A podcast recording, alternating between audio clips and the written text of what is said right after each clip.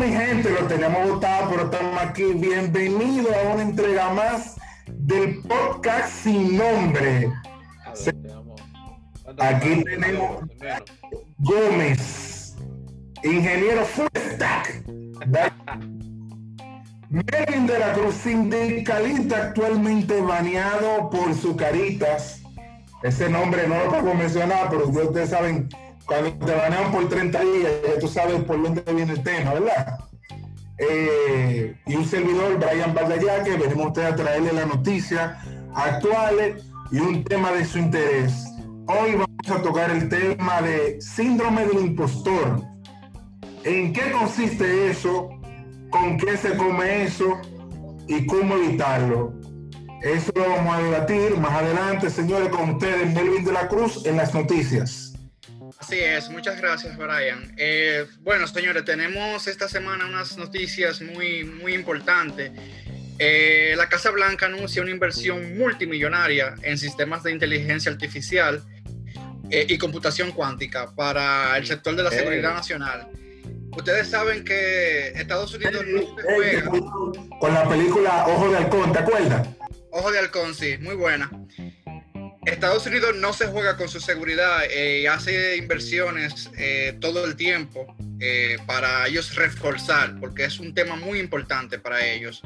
Entonces, Donald Trump hizo un decreto, el cual firmó ya, que fue algo que había prometido.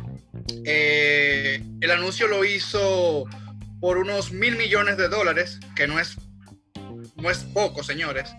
Eh, esto se va a estar. Así es. Esto se va a estar desarrollando en varios sectores. Eh, entonces, nada, señores, eh, vamos a esperar muchas cosas positivas con, con este anuncio que hace Donald Trump. siguiendo con otro orden de noticias, también tenemos que Microsoft ya escuchas por fin las plegarias de las personas que teníamos bastante tiempo diciéndole que nos permitiera transcribir audio a texto. Oh. Te explico. Eh, desde hace un buen tiempo, muchos usuarios vienen pidiéndole a Microsoft que le coloque esta funcionalidad a su, a su Office. Entonces, periodistas y bloggers eh, muchas veces tenían que pasarse horas escuchando un audio y transcribiéndolo. Ahora, lo que hace Microsoft es que el audio, ya sea formato MP3 o formato MP4, lo agarras y lo subes y Microsoft Office hace toda la magia por atrás. Viene el, viene, el blog del podcast sin nombre, entonces. Así es, señores. Muy importante, muy importante. Una pregunta, Melvin, con esta, ¿En qué idioma manejamos esto? Porque recuérdate que tenemos un tema de que el español que se habla en Latinoamérica eh, son muy pocos los países que lo hablan correctamente. Entonces, ¿para qué idioma está, está, este, está esto? Bueno, de momento ustedes saben que Microsoft le da soporte a todo lo que es Latinoamérica. Eh, al principio sale quizás para el mercado americano, que es el core de Microsoft, pero luego el sistema se va adaptando. El, el estándar que ellos tienen para Latinoamérica, que no es de un país específico, sino que algo general. Está muy Exacto, bueno. Un, un, español internacional. Eh, ya por último, y no menos importante, señores, YouTube mete la pata. YouTube elimina por error 11 millones de videos en esta cuarentena. ¿Qué pasa? Debido a la cuarentena. hay un programador que no puso un Word y se va a quedar sin trabajo. No, no, pero nada que ver, nada que ver, Brian. Mira, miren, debido a la cuarentena por el coronavirus, la revisión humana de los videos fue reducida al máximo. Eh, entonces, lo que hizo la empresa fue que el sistema automatizado, para hacerlo, le especificó unas pautas, un algoritmo y entonces, entre abril y junio, eliminó 11 millones de videos. El renglón de videos que ellos eliminaron por diversas razones.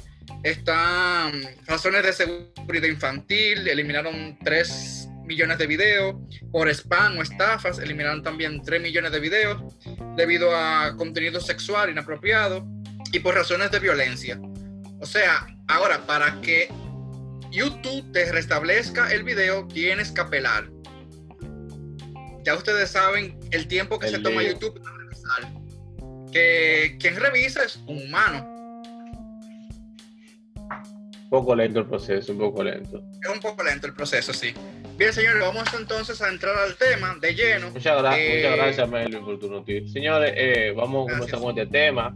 Es un tema que no, y es un tema muy general, porque no solamente afecta a lo que somos los programadores, es un tema que afecta a toda persona, profesional o no, que comienza a aprender y comienza a desarrollarse, quiere, quiere pulir su habilidad en cierto momento, eh, cierto punto, y le voy a preguntar a ustedes que, que llega un punto que tú aprendiste algo y, trata, y trata de, de pulirte, de, ponerlo en marcha, pero sientes en un momento como que te falta habilidades. O, o tú ves que te dice, ah, tú eres un duro, tú eres un bacano en esto, y tú no te sientes así. Eh, creo que muchos de nuestros oyentes, muchas personas han sentido así, y a eso viene el tema de hoy. Eso se denomina síndrome de impostor.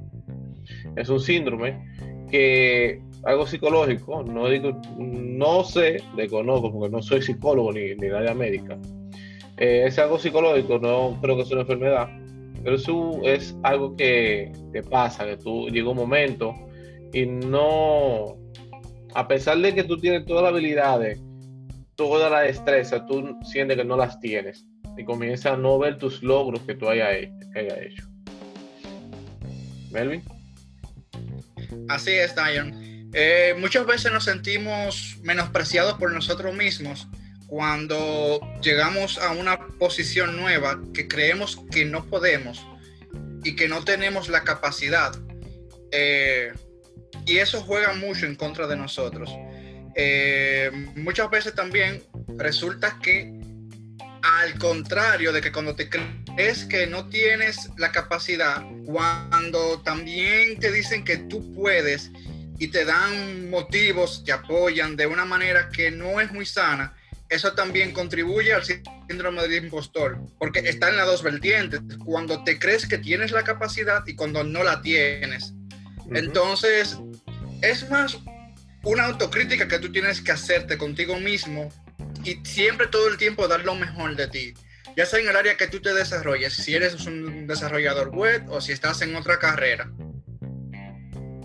Eh, según eh, Internet, ¿verdad? La wiki, Síndrome del impostor, a veces llamado síndrome del fraude, es un trastorno psicológico por el cual las personas exitosas son incapaces de asimilar su logro. Quienes tienen muchos logros y triunfos suelen sufrir. Así esta enfermedad no se compara con la baja autoestima o falta de confianza. Basado, basado en lo que dice la wiki, ¿verdad?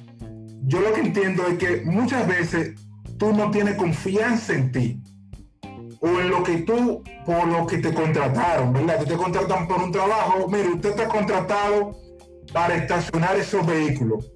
Bueno, si te dan a ti en la mano, eh, qué sé yo, cinco conchos de eso, quizás de los cinco conchos, tú quizás no te sientas muy apenado si choca uno porque ya tienes rayones, ¿verdad? Pero cuando a ti te dan cinco carros clásicos de lujo, ¿verdad? Invalorado, usted como que lo piensa solamente por poner la mano al, guía, porque usted se siente como intimidado por, la tarea que le han puesto. Pero imagínate, tú tienes 20 años conduciendo, cualquiera puede chocar. El que anda en un carro puede chocar y que lo choquen, eso es normal. Yo entiendo que ese mismo pasa en tu trabajo. Tú puedes cometer un error, los errores son humanos pero también hay que confiar en uno mismo y uno sentirse eh, que sí puede echarse para adelante. Muchas veces el Hermosén, mete mano que tú eres duro, a esto que tú eres duro, mete mano.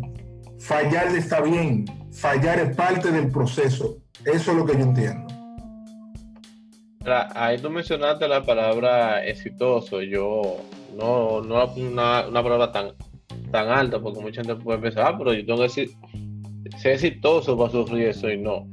Tú puedes estar iniciando en algo, tú puedes estar iniciando teniendo mucho tiempo, como dice Brian. A veces tú dices, bueno, pero fulano dice que yo soy un bacano, pero yo no me siento así, yo lo que hago es dos o tres cositas, pero yo no veo eso.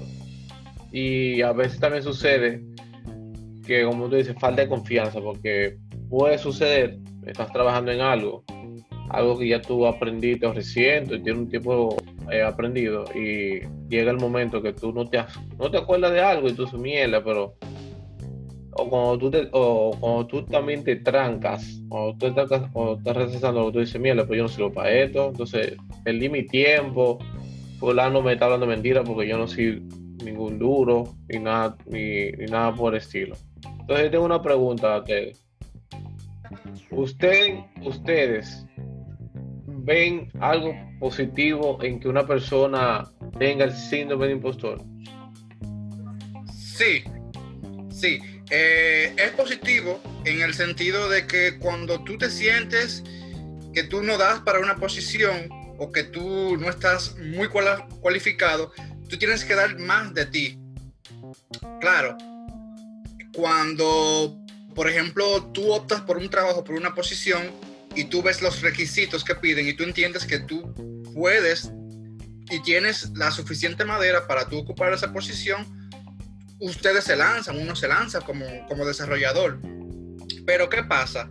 Eh, sucede que muchas veces cuando estás en el área, tú te abrumas y quizás te abrumas por temas que, que no tienen sentido uno, uno abrumarse por eso. ¿Por qué? Porque es que uno mismo se pone las barreras psicológicas. Se supone, se supone que en un trabajo, en una posición, te dan un tiempo, un compás de espera. Muchas veces nos sentimos preocupados porque me van a cancelar, voy a estar hasta el viernes próximo, me van a llamar de recursos humanos y son muchas presiones psicológicas que uno mismo se pone. También pasa cuando tú comienzas a preguntarle, cuando tú recurres a ti, ah, tengo que preguntarle a Melvin sobre esto, o deja preguntarle a esto como Brian, entonces ahí tú dudas de ti, y que coño, pero si a mí me contrataron, tengo X tiempo haciendo este tipo de cosas, yo no debería estar preguntando, entonces yo no sé, yo no sirvo. Entonces ahí comienza ese síndrome a, a atacar, a decirte, mira, tú eres menos, tú no haces nada, retírate. Tú sabes, tú sabes, una cosa que también no podemos confundirlo con no quizás saber hacer, hacer la cosa. Fue la experiencia, eh, fue una experiencia pasada que, que tuve, una anécdota pequeña, me contrataron en un lugar y yo realmente, o sea, no es lo mismo tú comienzas a programar en tu casa viendo videitos y cosas, a estar fuego de una vez con, con aplicaciones reales, ¿verdad? Con ambientes reales, de, de, de, eh, ambiente de producción y todas esas cosas. Como que no es lo mismo nunca. ¿Qué sucede? Que también uno debe saber, mm, no, no sé hacerlo. ¿Tú me entiendes? Entonces, en ese no sé hacerlo, tú tienes miedo de, expresar el mira, yo no sé hacer eso y que te voten, obviamente nadie quiere que lo voten de su trabajo, eso es algo lógico. Y a veces tú investigas y encuentras la respuesta y logra y logra salir de eso y logra hacer esa cosa. Entonces ahí yo entiendo también que entra lo que es eh, tu autocontrol como, como persona. Tú hagas y decir, bueno, eh, yo no lo sé hacer, déjame investigar. Yo investigo, investigo y lo, ah, bueno, di con eso Perfecto, vamos a meter mano. Entonces, Melvin comentaba, comentaba algo importante y, tú mismo, Daniel, comentaba algo importante. Es como que vamos a detenernos. Vamos a detenernos y vamos a pensar, vamos a relajarnos, porque muchas veces la idea está en tu cabeza. La idea está ahí. Pero tú estás tan presionado que eso no fluye. Me recuerdo bien los otros días, Daniel, que eh, se le olvidó un, un Engine y decía, oye, no me actualiza o no me borra, no me Y el hombre, yo imagino que había pasado una hora buscándolo y cuando terminó que lo mandó al grupo, nada más le dijeron, ¿y ese Engel? Y no, eh, no, no, no. Y que yo lo mandé a los 30 segundos y dije, coño, pero voy a dónde está la vaina. Entonces, tú ves, pero eso es algo que tú siempre sabes, algo que tú sabes que va ahí y automático en tu, en tu cerebro. Pero tú no lo, no recordabas en ese momento. Y a veces tú, te cuestionas, coño, pero yo no sé hacer un SEO, yo no sé hacer un, un, un update. Pero es lo que pasa, eso, eso pasa. Pero mira, eh, esto también yo aplicaría no solo al ámbito laboral, también, como tú dices, tú en tu casa. A nosotros los programadores eh, se nos refleja más porque aunque uno esté trabajando, uno cuando cierra el trabajo, abre el trabajo personal, uno siempre está huyendo, intentando hacer cosas. Eh, por ejemplo, eh, ese caso que tú mencionaste, o, uno mío, yo, eh, para el que no sepa, estoy elaborando un proyecto personal, una aplicación móvil, viene ya casi en camino. y al principio yo estaba, ok, lo hago en este lenguaje, lo hago en este, en este yo soy un chima fuerte, pero este me gusta más. Me gustaría este para hacerlo. Y no te voy a mentir que en el proceso de hacer esa aplicación, yo tuve mi trancazo, coño, esta vaina no me sirve. Esto no, yo voy a hacer esta vaina en banda, pero eh, me pausaba, me refrescaba dijo, ok, déjame ver, déjame recordar, déjame revisar la documentación. Y es, es algo que incluso le puede, creo, y me, me atrevo a decirlo ahora mismo, le puede pasar a un senior, que es lo más alto en programación ahora mismo, que le pase eso, que tú estás muy chill, pero comienza a trancarte, comienza a dudar de ti, mismo. Eh, cuando hice la pregunta hace un rato del lado positivo, eh, según pude leer y estoy de acuerdo, como dijo Meli, sí tiene algo positivo este síndrome. Eh, porque, ¿Por? Porque es bueno que tú entiendas o, o sientas que sabes poco, porque eso te va a ayudar a seguir puliéndote. Porque eso es algo que tú necesitas. Tú necesitas seguir haciendo para que ese síndrome se vaya. Ese, ese sentir que soy menos. Y es un tema que yo quise traer a la luz hoy porque fuera del ámbito de lo que es el desarrollo, tengo una, una amiga que es doctora que un día me, ven acá, fulano, yo me siento así, eso es normal, yo me así, incluso eso se llama síndrome de impostor. Tengo conocidos y amigos arquitectos que han pasado por eso. Entonces es algo eh, muy general. Es muy general, muy, muy general. Melvin, eh, ¿qué eh, en otras. Sí, Brian, quería comentarles algo, Diane, también. Miren, muchas veces también sentimos presión porque eh, tenemos un equipo que está muy capacitado. Eh, por ejemplo, ustedes caen en una posición donde el team developer que ustedes van a tener como compañeros eh, tienen maestrías, tienen 15 años de experiencia, 10 años de experiencia, todos son, muy buenos en lo que hacen. Son seniors. Son seniors, son son ya profesionales del área que están acabados, o sea, no le queda más nada que, recorrer, sino que eh, seguir capacitándose en nuevas tecnologías que vayan saliendo. Entonces, muchas veces caemos en esa trampa mental de que, óyeme, yo no voy a poder, yo no voy a poder, no voy a poder con, con estas personas, en verdad, voy a tener que dar más de mí. Y sí, tienes que dar más de ti, pero no te puedes poner en esa trampa mental de que quizás te miren al menos, no quieran enseñarte. O sea, siempre, siempre tienes que tener la mentalidad de que estás en un equipo que te va a colaborar, de que no te va a dejar solo, de que es un aprendizaje constante que tú vas a tener. Algo eso que eh, eso que tú mencionas, eh, que tú te puedes sentir menos frente a un equipo o un grupo una comunidad, porque también, como dije, no es algo laboral nada más. Usted puede estar en un grupo de WhatsApp entero de una comunidad X, de programadores o de arquitectos, de lo que sea tu carrera. Y tú ves que esta gente comienza a hablar cosas y términos, tú dices, mierda, pero yo estoy atrás. Yo no sé eso. Y yo, y yo estoy en la vaina adecuada. Eh, lo importante es que tú tienes que entender, eh, vámonos a laboral, esos seniors, esa gente dura de tu equipo o de la comunidad, ya tiene más años que tú. Y la circunstancia de aprendizaje de, tuya a esas personas fue distinta. Porque una cosa es tú, como dice Brian, tú haces cursito en tu casa. Otra cosa es que fulano comenzó a hacer unos cursos, desde una vez se metió al fuego y tiene 10 años tirando código, tú tienes dos, aunque y ya hay un nivel diferente. Entonces yo creo que es una parte que uno comienza a ver de que mierda, pero todo por eh, yo mismo contesto, hubo un tiempo que yo consigo un trabajo eh, y yo pensé que yo me la comía. Y cuando llego al sitio, pues mira, eh, no fue así. Pero ¿qué yo hice? En vez de quedarme en ese loop, en esa, en esa trampa mental, como menciona Melvin, de que yo no, yo soy menos, yo, yo sé que menos sé. Yo cogí un impulso para poder, como dije anteriormente, este, seguir puliéndome, esforzándome, mejorando, eso es lo que se debe hacer tú eres programador, ok, yo, yo me siento malo en JavaScript, en C Sharp, a tu programamiento de consola, después refactorízalo.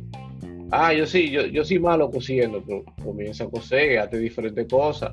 Ah, que me sale mal el pan con huevo. Pues sigue haciendo pan con huevo hasta que te salga bien. Eso es también la constancia de tu querer, de tu querer seguir mejorando. Porque como te dije, eso te ataca ahora, se te va, pero en dos, tres años o seis meses vuelve y te ataca. Eso es verdad. Él siempre va a estar escondido esperándote que tú te descuides, te descuide para, darte la madre. Eso es verdad. Tú sabes una cosa que luego de, ciertas experiencias laborales que uno tiene, sin importar el área de ataque, eh, uno tiene que tratar de mejorar y de superarse a sí mismo. Porque muchas veces la gente dice, mira, eh, eh, el, el, absorber conocimiento es diferente en cada ser humano. Y eso es algo que, tú, hay, algo que se tiene que respetar. Tú absorbes conocimiento de una forma y otro absorbe conocimiento de otra. Eso es algo de la lógica. Sin embargo, yo no puedo forzarte a que Melvin quieran aprender igual como yo lo estoy haciendo. Quizás su aprendizaje es mucho más delgado que el mío eh, yo entiendo que mi aprendizaje es lento.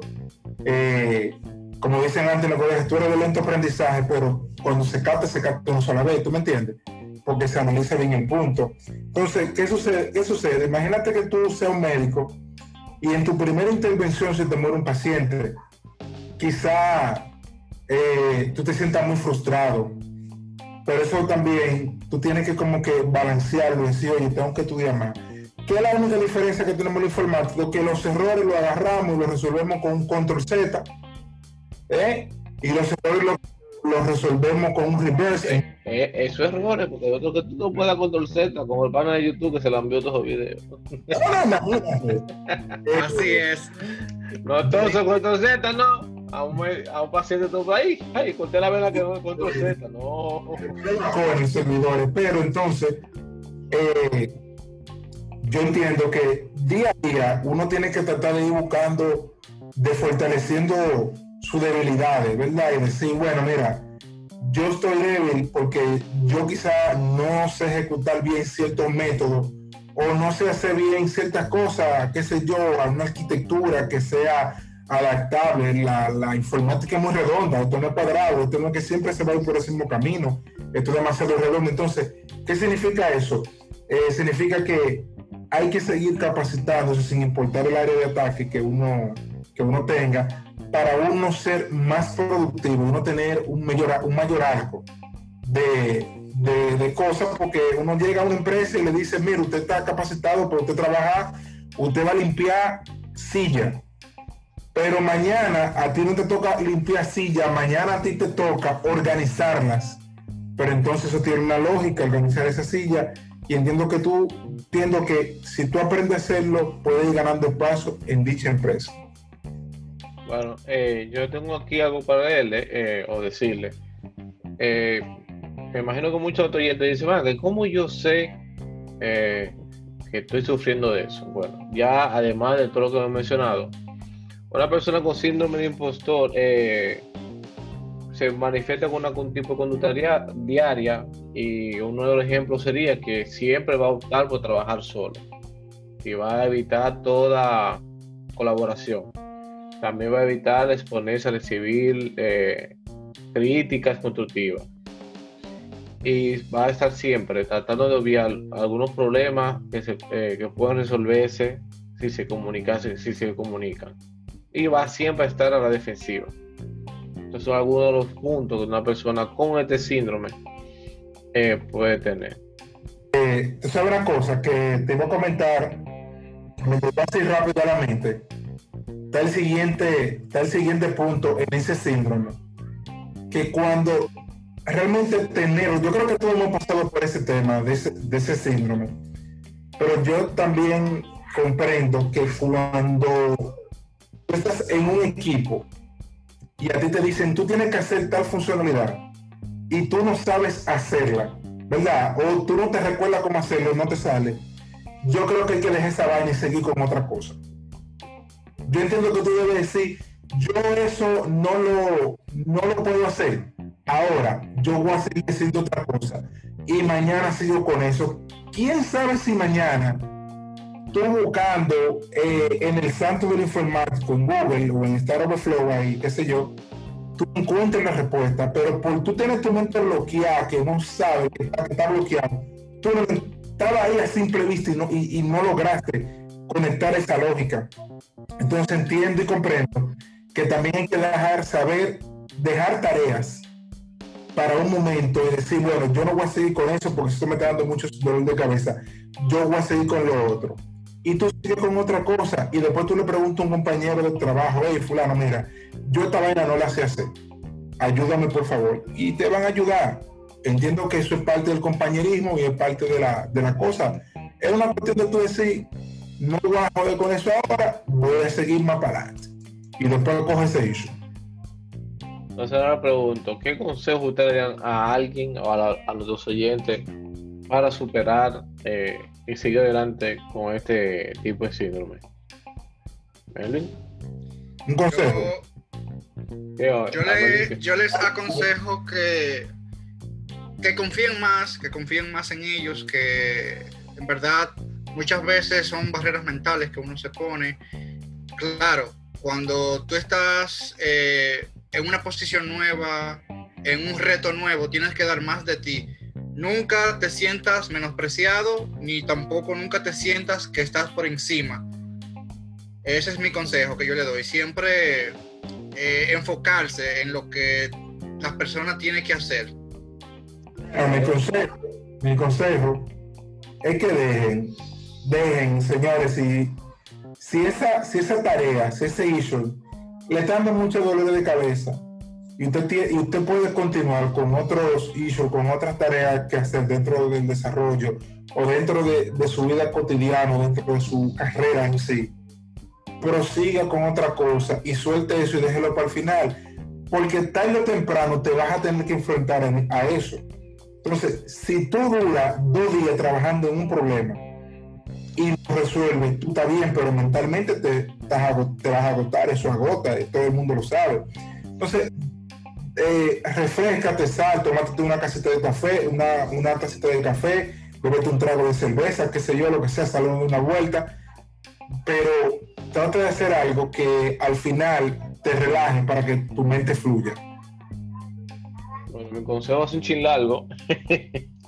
Lo primero es que a nivel laboral, si tú comienzas a dudar de que yo no sirvo para esta posición, sí, que yo no sirvo para esto, yo no doy la talla, no me sé esto, eh, de algo que por más estricta o fácil o ridículo que puede ser un proceso de selección dentro de una empresa, esa empresa evaluó por, un número 10 gente, luego de esos 10, 7, de esos 7, 4, y esos 4 terminaste tu seleccionador porque ellos vieron tu potencial, vieron tu currículum y saben que tú das la talla. Siempre va a haber cosas, tanto laboral como fuera, que te van a tapar de la mano y no es para tú sentirte menospreciado. Lo otro confía o confía, en ti mismo, porque si alguien ve habilidad en ti por algo, aunque tú no la veas, nosotros somos malos para detectar, eh, mayormente nos enfocamos más en nuestra cualidad negativa que en la positiva. Así que no te menosprecies, eh, ponte reto, supérate, construye o haz cosas dentro de tu carrera, pues como dije, esto es un tema que agarra un público bastante grande eh, y no te detenga. Tienes que siempre moverte, si tienes que pedir, pide ayuda, si tienes que, buscar, busca, pero no, no dude de ti, porque uno mismo tiene un potencial que el 90% de la vez se desconoce. Ese es mi consejo para todos ustedes. Así eh, Yo creo que estamos llegando al final de este programa. Prometemos, mi gente, de no desaparecernos tanto tiempo, pero entre tormentas, sin luz, sin internet, hemos estado un poco alejados. Pero estamos de vuelta para ustedes, mi gente. Ah, una pregunta, y no he hecho una pregunta, y tal vez Melvin se quille conmigo por esta pregunta. Melvin, Mozart o lápiz. Mozart. Yo sabía que iba, yo sabía que iba a coger Mozart. ¿no? Bueno, mi gente, un placer. Este fue otro episodio más. El chiste Mozart, no te da que son dos artistas que están tirando aquí en otro país, República Dominicana. Esto fue otro episodio más del podcast sin nombre. Adelante, Vale Yaque. Señores, fue un placer. Eh, Stalin Hermosén no puede estar con nosotros el día de hoy por temas laborales. Obviamente no puede estar con nosotros. Lo que pasa fue, lo que, pasa fue que la Rosa de Guadalupe y los planetas no, no aparecieron el día de hoy. efectivamente. Pero nosotros estamos metiendo mano y vamos, y vamos al mambo. Señores, muchísimas gracias por, por sintonizarnos. Hasta la próxima semana. Bye. Chao.